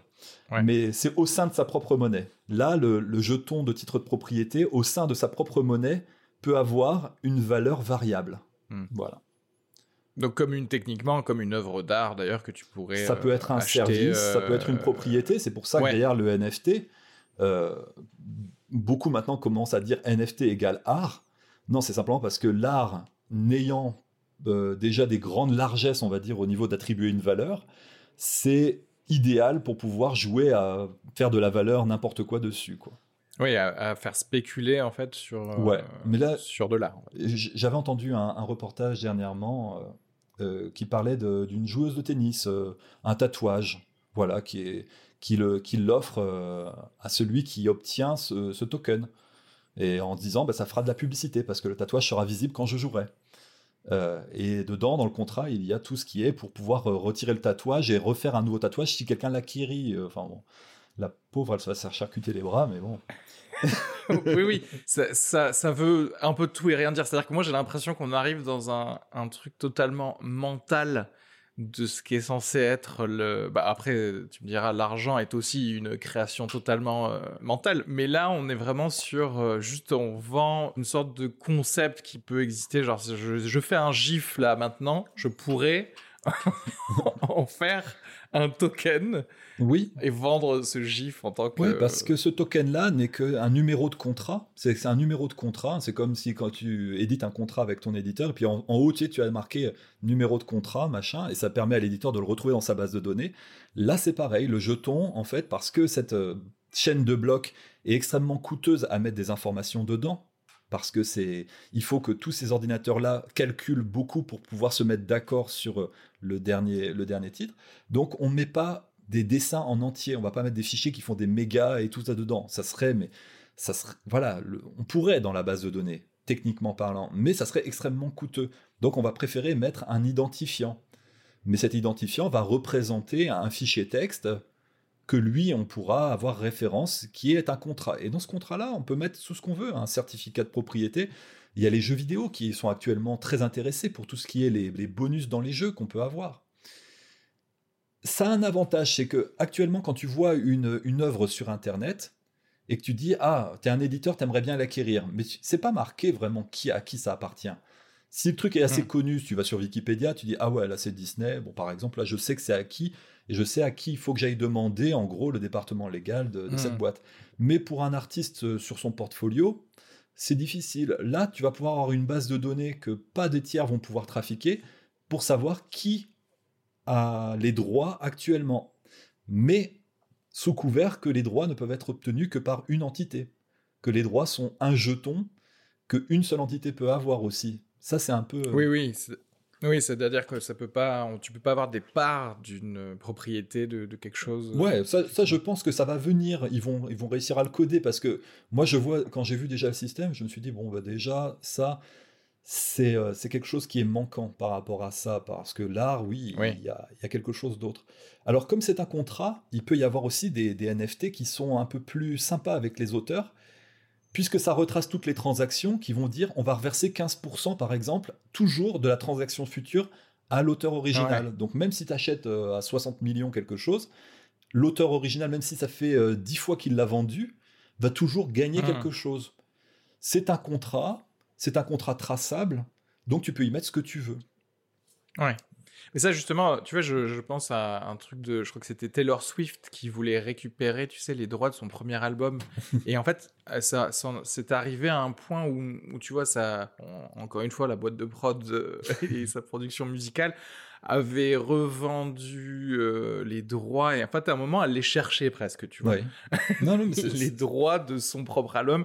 Et du coup, pour garder au moins son droit moral, elle a dû réenregistrer en son propre premier album.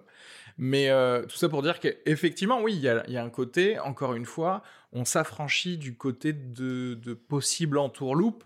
Euh, parce que on sait où et quoi euh, à ce niveau-là. moi, j'ai un éditeur qui a mis la clé sous la porte. Banqueroute, ça existe, tu vois, un truc ah. comme ça dans, dans, mes jeunes éditions, mais que son catalogue a été racheté par un tiers, qui après a revendu encore à un autre tiers. Dans mon contrat original, c'est marqué qu'à chaque fois que le contrat est recédé à un autre tiers, parce qu'il y a ça qui existe dans les contrats originaux, que je dois toujours avoir 10% si c'est réédité ou pas.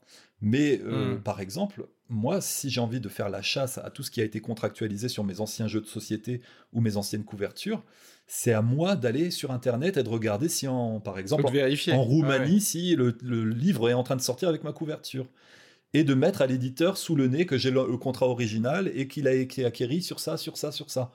Oui, parce que eux, en fait, ils vont, ils vont pas lire la clause, ils vont faire genre, bon, tant qu'ils s'en rendent pas compte, euh, ça va. Et ça, c'est le problème de tous les éditeurs actuellement. C'est à toi, en fait, de faire la chasse à tes propres droits pour euh, tout ce qui est couverture et compagnie, parce que c'est à eux de faire l'arbitre et de faire aussi le porte-monnaie. Donc. Euh... Ouais, donc il y a clairement en gros des bonus à l'existence de, de juste la technologie de NFT, en tout cas pour. Et ça, je le reconnais, oui. Ouais. Après, c'est vrai qu'il y a pas mal de personnes, mais comme tu disais, comme dès qu'on fait rentrer un nouveau contrat, donc un nouveau NFT dans le, dans le système, ça demande pas mal de calculs sur tous les ordinateurs. On, on a expliqué un peu tout à l'heure, dès que. Voilà. Et ça, techniquement, pour l'environnement, c'est un peu moyen. C'est-à-dire que à chaque fois, on va, on va demander à beaucoup, beaucoup d'énergie, beaucoup d'électricité sur des serveurs, des ordinateurs. Ça, c'est ça, c'est une des critiques euh, bah, de toute euh, chaîne de blocs. Après, les chaînes de blocs ont des technologies différentes. Il y en a certaines qui euh, par accumulation, par machin, je sais, je sais plus. Là, là, ça dépasse mes compétences. Mais il y en a certaines qui promettent d'être plus vertes, plus voilà que d'autres. Mais, euh, mais par exemple, dans les NFT, euh, si tu postes ton GIF sur une plateforme, il y a de grandes chances qu'elle ne soit qu'en promesse de NFT, c'est-à-dire que c'est qu'à la première transaction qu'elle va devenir réellement un NFT.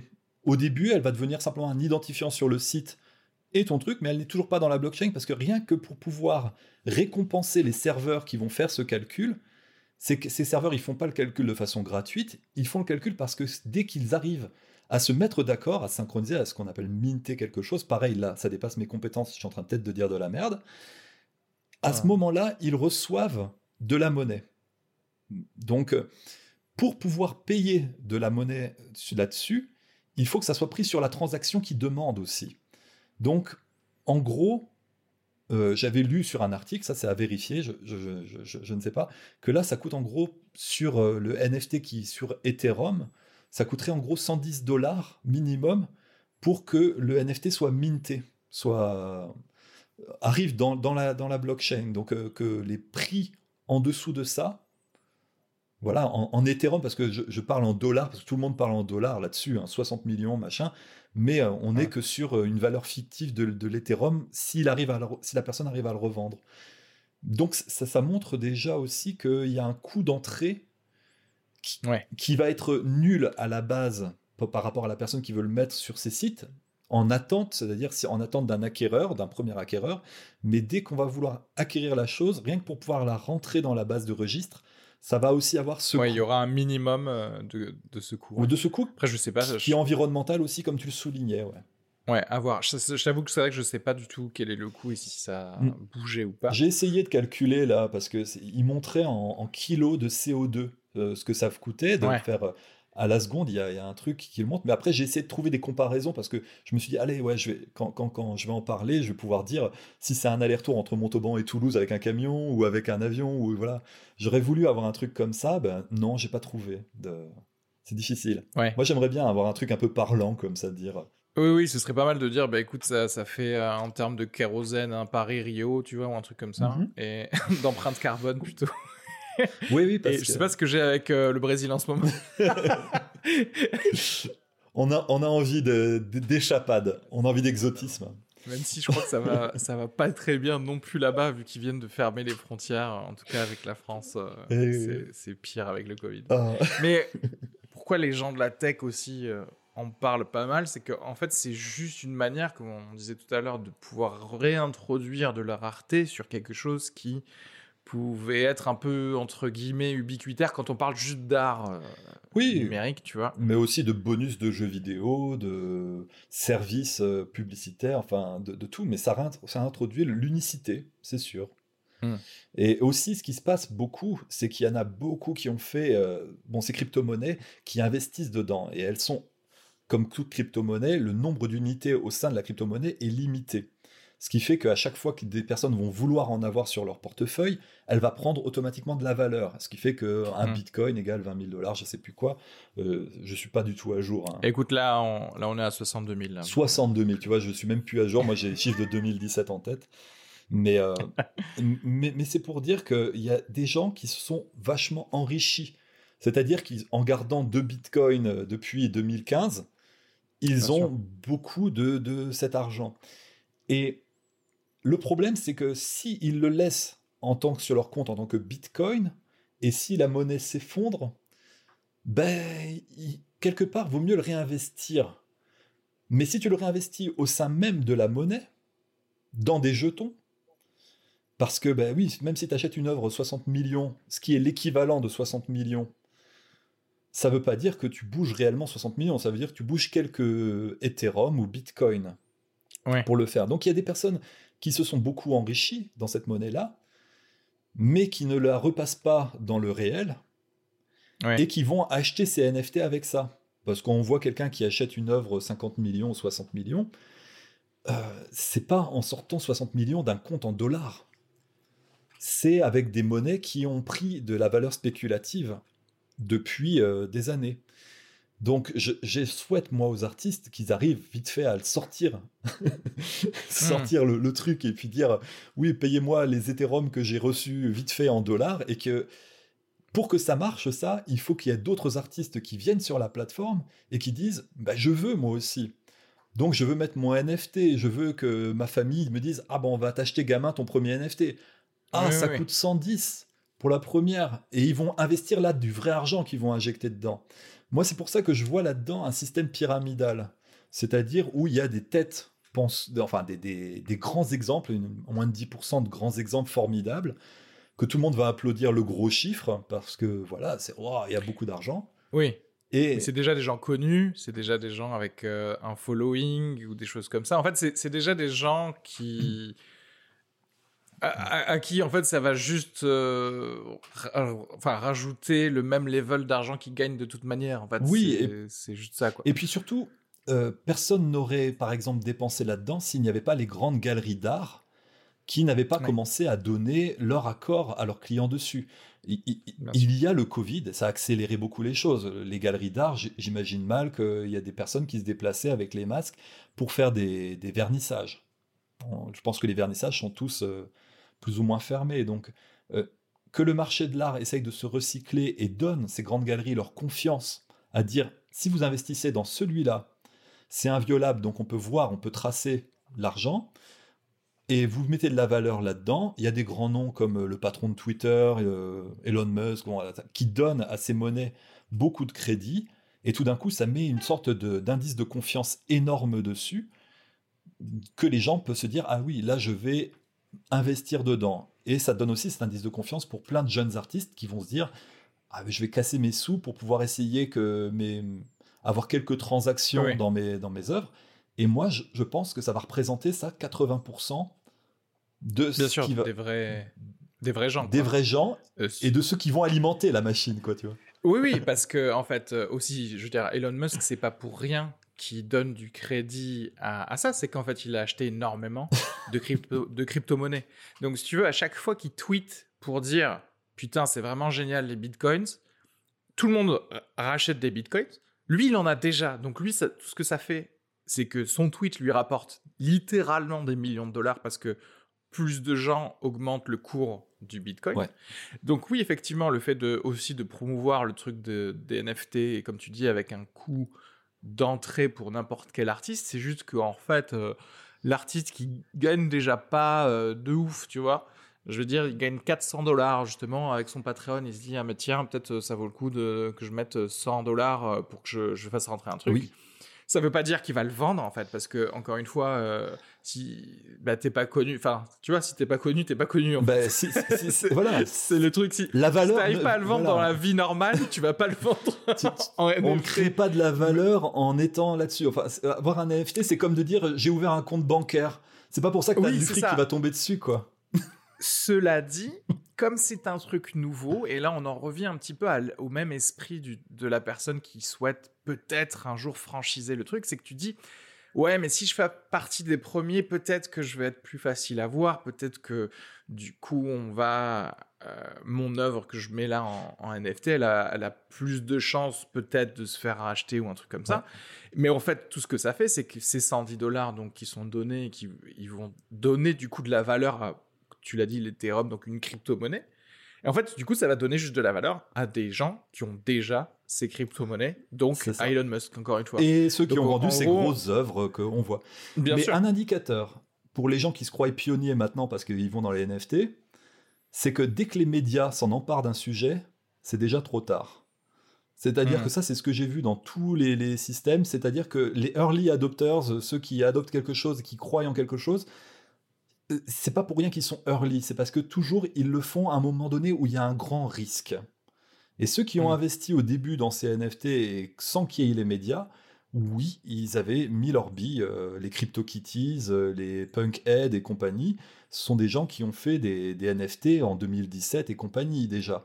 Et, ça, on n'entendait pas parler à ce moment-là. Maintenant que ces choses-là valent des grandes valeurs, c'est normal. Ils ont été pionniers dedans et euh, on va dire que le marché qui essayait déjà de faire des transactions pour blanchir leur fric et faire de l'évasion fiscale dedans, ben, que ça soit euh, un, pixel art ou une œuvre, ils en ont rien à taper. ce qu'ils veulent, c'est que un nombre de jetons significatif. Voilà. Ils, n'achètent pas l'art, ils achètent le jeton. C'est ça. ouais. Après, je suis sûr que demain, euh, un artiste qui, qui, fait déjà beaucoup de spéculation comme Jeff Koons, quelque chose, fait du NFT euh, ça va fonctionner d'enfer parce que, euh, bah oui. Mais en fait, j'aime bien parce que toute cette discussion, c'est juste la version du capitalisme, mais en microcosme, où en fait, on te fait miroiter le fait que toi aussi, tu peux devenir un millionnaire en te montrant les quelques Jeff Koons, justement, qui ont vendu leurs ah euh, œuvres avec des millions de dollars, en te disant, bah, bah, attends, mais moi aussi, en fait, je pourrais faire ça. Alors qu'en fait, tout ce que ça fait, c'est juste enrichir les gens qui ont déjà le capital, tu vois. C'est euh, c'est une vision moderne de la ruée vers l'or, tu sais. T'as tout le monde qui va avoir les pieds dans le sable là avec le truc à, galérer, à filtrer parce qu'il y a deux Pékins qui ont trouvé une grosse pépite quoi. oui oui. Non mais et encore c'est pas tu vois c'est en l'occurrence comme la ruée vers l'or les en général, les gens qui ont trouvé deux grosses pépites, c'est parce qu'ils bossaient dans une mine d'or ou alors plutôt qu'ils ont été engagés par quelqu'un qui a engagé 15 personnes et qui prend quand même 50% de la pépite, tu vois. Et que et qu'en vrai, tu l'as jamais vu, tu as juste entendu parler du gars qui a eu la grosse pépite. de toute façon, à chaque fois qu'il y a une promesse d'argent facile et passive, ça affole les foules. Bah oui, euh, argent facile, euh, mais dès qu'il y a un système comme ça qui commence à avoir, euh, je sais pas, des, des, signes d'entrée payante, de promesses de haut retour, euh, je sais pas, les, blanchiment d'argent, hein, les transactions au sein de l'Ethereum ne sont toujours pas taxées. Ça, ça intéresse beaucoup de personnes au sein même de l'Ethereum. C'est-à-dire que ah oui oui quand oui tant que tu le transformes pas en monnaie voilà. fiduciaire en euros. Je sais qu'en France il faut que tu, il faut pouvoir transformer une crypto-monnaie en, en, euros pour être taxé à hauteur de, alors de 30% sur le bénéfice, je crois. Ouais. Mais il y a un truc comme mais, ça. Euh, mais si tu restes sur de la crypto-monnaie, oui, effectivement. Euh. Bon, moi, c'est vrai que, par exemple, pour Pepper et Carotte, on m'a beaucoup demandé de mettre la crypto-monnaie pour faire des donations. Euh, Je me suis renseigné à la Banque nationale de France pour savoir comment je pouvais déclarer ça et quelque chose. Et j'ai tout de suite annulé, quoi, parce que c'était trop, le c'était trop le bazar. C'était euh, pour suivre les cours, pour essayer de ça. Puis après, je m'en mords un peu les doigts parce qu'il y a une chose que je n'avais pas entrevue, c'est de mettre cet identifiant crypto-monnaie et simplement dire allez, je vais mettre de l'argent en crypto-monnaie dessus et que ça va dormir et ça va prendre de la valeur. Et dès que ça sera ces questions fiscales beaucoup plus claires, c'est là que je transformerai cette crypto-monnaie en argent et que je pourrai le déclarer. Par exemple. Mais, oui, bien sûr. Et voilà. Bon, euh, c'est sûr que ouais, 50 centimes de Bitcoin euh, à l'époque. Euh, mais, c'est vrai que derrière donc ce NFT, moi c'est quand dès que c'est dès que les personnes m'ont demandé de m'exprimer sur le sujet, j'ai pas été très long parce que j'ai pas les compétences, je suis pas très technique sur le sujet, mais je me suis renseigné de façon personnelle savoir qu'est-ce que j'en pensais. Et j'ai dit, je hmm. suis ni d'accord euh, dans un tweet simplement très phasé, ni avec la technique, ni avec euh, l'éthique qui est derrière. Je, vais peut-être mm. formuler ça différemment. Et c'était pour dire à la technique, bon, par rapport à ce problème environnemental, ce problème euh, euh, de beaucoup de machines qui, travaillent en même temps, de voilà, je suis pas d'accord avec cet aspect-là de la technique. Et le côté éthique, c'est qu'on a simplement une base de données qui est là pour renforcer le titre de propriété, le copyright, le droit d'auteur quelque part. Et moi, avec ces licences libres, avec la Creative Commons, c'est pas ce que je veux. Je trouve que ça casse l'innovation. Hein, de, Je préférerais que les gens puissent faire des dérivés, faire des choses. Donc euh, c'est pour ça que le NFT, moi, je, je vais passer mon chemin dessus. Il y a quelqu'un qui a essayé de mettre un de mes dessins en NFT. Euh, c'est là où j'ai trouvé aussi que c'est très difficile de savoir qui a le titre de propriété à la base avant de le mettre dans cette base de données. Parce que ben, voilà, quelqu'un peut prendre, voler avant de le mettre dans la base de données et dire c'est mon titre eh de propriété, euh, c'est comme s'il y avait tout un univers virtuel sur Internet à cadastrer, quoi, quelque part. Oui, on passe du vrai monde au monde digital. Donc, il y a le côté, si tu peux encore magouiller, tant que tu rentres pas dans le monde digital. Parce qu'imagine, tu serais pas tombé sur le, sur le truc. Mm. Euh, tu serais pas tombé sur cette image-là et il y aurait eu 15 transactions. C'est la 15e personne qui l'a acheté. Et toi, tu es là, mais en fait, à la base, ça appartenait même pas à la toute première personne. Vous êtes tous des receleurs. oui, voilà, c'est ça. Et c'est difficile. Et donc, tout se base déjà sur un, un, contrat de confiance. Ces grandes galeries qui disent ce compte-là d'artiste hmm. est réel parce que c'est notre artiste. On est une grande galerie. On vous dit que ça, c'est le, le, vrai. Et donc, c'est pour ça que les gens investissent dessus. Et il y a de la confiance. Et c'est pour ça que pour tous les petits artistes, tout ça, qui voudraient se lancer à corps perdu dedans, bah, ça va être très dur de certifier que c'est du vrai parce que bah, les acheteurs, avant de débourser même 1000 dollars dessus, ils vont vouloir s'assurer vraiment de ce qu'est-ce qu'ils prennent. Parce que quand on achète qu'un jeton de titre de propriété, eh ben, il, a il faut avoir une sacrée confiance que ce jeton est bien relié à l'œuvre réelle quelque part. Et surtout quand on a vu, je sais pas si tu as vu le documentaire sur euh, la galerie d'art new-yorkaise qui a dû fermer parce que justement euh, elle vendait des faux. Non, j'ai pas vu. Euh, merde, il faudrait que je retrouve le, nom, mais c'était assez fou parce que en gros il y a un artiste chinois qui copiait des trucs. Je crois que même lui il était pas au courant qu'on vendait ces trucs pour des vrais, tu vois. Ah là là. Euh, mais, euh, mais voilà, il, suffit d'avoir euh, la personne ou l'institution qui est censée, qu'on regarde avec beaucoup de déférence et qui, qui dit bah, ça c'est super vrai, tu vas te régaler, tu devrais mettre 20 millions de dollars dedans. et que 4 secondes après, on te dit ah, mais les pigments utilisés de, dessus n'existaient pas à, l'époque. Ben voilà. c'est ça. Bah, le NFT en, général, moi, si on aurait par exemple le, des réacteurs euh, super propres, là, comme le projet ITER qui est qui est euh, machin, Qui, on aurait de l'électricité par exemple à volo. On aurait des machines qui feraient des calculs quantum, machin. Euh, on calculerait 500 000 fois, voire des millions de fois plus vite que maintenant. La base de données partagée. Franchement, pourquoi pas? Après, là, s'il y avait cette technologie-là, je t'avoue, je m'en foutrais un peu des NFT, quoi. Genre, je serais très heureux. Genre, tu vois, on aurait, on aurait des robots qui, qui feraient de l'agriculture et, avec de l'énergie euh, illimitée. Pourquoi pas penser que ces bases de données partagées de crypto-monnaies, dans un schéma complètement euh, dystopique, euh, super libéralisme, deviennent des monnaies mondiales C'est qu'elles sont déjà. Oui.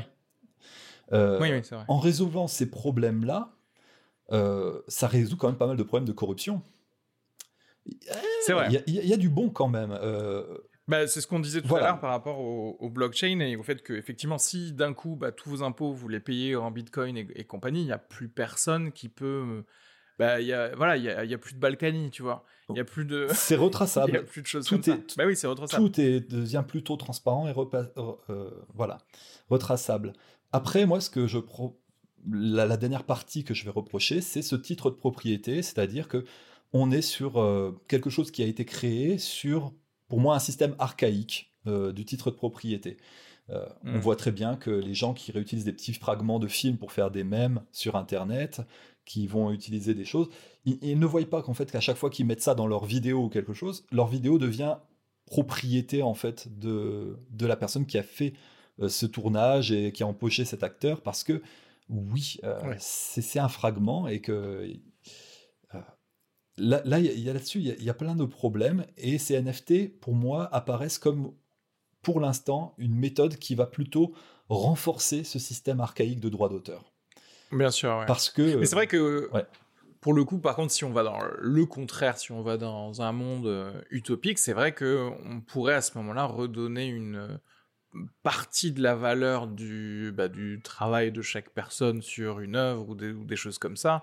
Et euh, à perpétuité, chacun pourrait avoir ben, le, j'allais dire, le, le rendement qui lui est dû en fonction de la valeur de, de, de la Mais chose, co- qui serait complètement, vu que vraiment vu qu'on est sur un jeton de titre de contrat, on peut certifier ce qu'on veut dans le contrat et, et faire des choses qui Ouais. sont un peu fair trade, tu sais, euh, comme Ouais, re- bah oui, remettre aux petits producteurs, ça devient possible et traçable.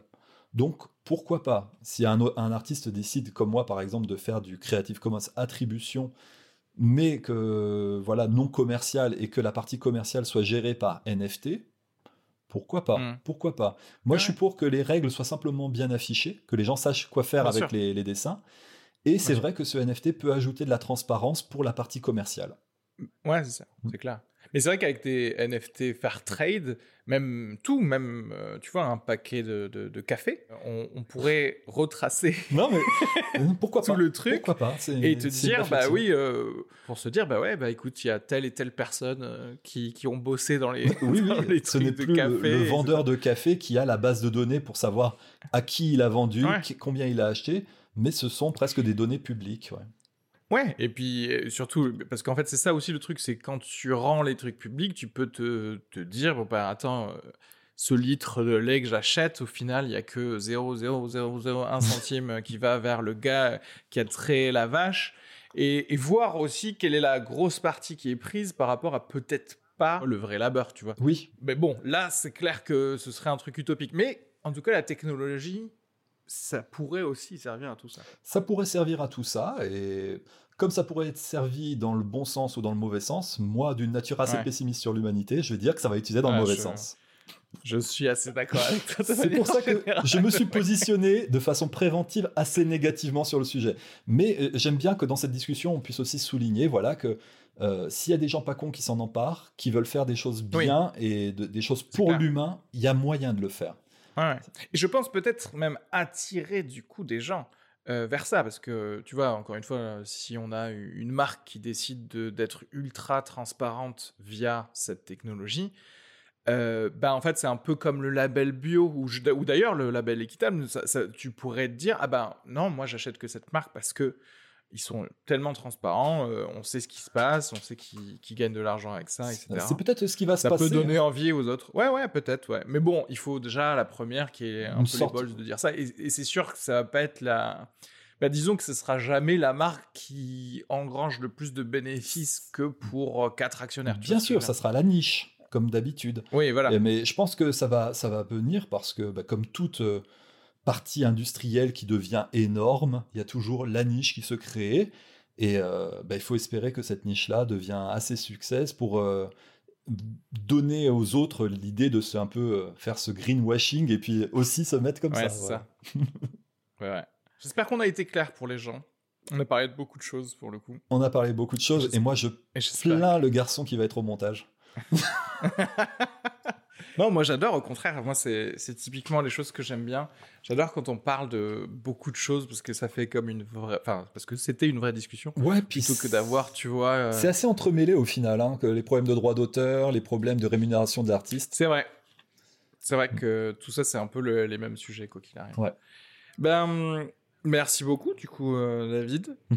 Où est-ce que, où est-ce que, de toute façon, je vais, bah, je vais mettre le lien de, ton, de ton site où on peut lire euh, les webcomics. Est-ce que tu, tu veux, tu, tu vas sortir, il est-ce qu'il y a un nouveau tome, par exemple, chez Glénat qui va sortir bientôt ou pas spécialement? Est-ce qu'il y a des choses que tu vas faire ou euh, juste des planches qui vont sortir? De toute façon, euh, tu les sors régulièrement, quoi qu'il arrive. Ouais, les épisodes continuent de sortir sur le site internet et euh, je continue de recevoir la rémunération uniquement quand je sors un nouvel épisode. Donc j'invite tous Ouais. les lecteurs qui euh, kiffent la série de- d'essayer de, se, de se mettre pour que je vive de mieux en mieux et puis que je puisse investir mieux sur le petit écosystème Pepper et Carotte. Et par rapport à Glénat, dans leur calendrier, je crois que c'est pour la fin de l'année qu'ils ont le tome 4. Enfin, ils m'ont déjà commandé la couverture, donc ils vont commencer le marketing et tout euh, assez bientôt. Mais je suis à plus Bon, qu'une trentaine de pages de, de finir le tome, donc euh, sur des albums de 70 pages, c'est plutôt pas mal. J'ai passé la Ok. moitié, là, je suis content. Ah, la moitié en avril, c'est cool, du coup. Ouais, ouais, ouais. Pour la fin de l'année, ouais, c'est pas mal.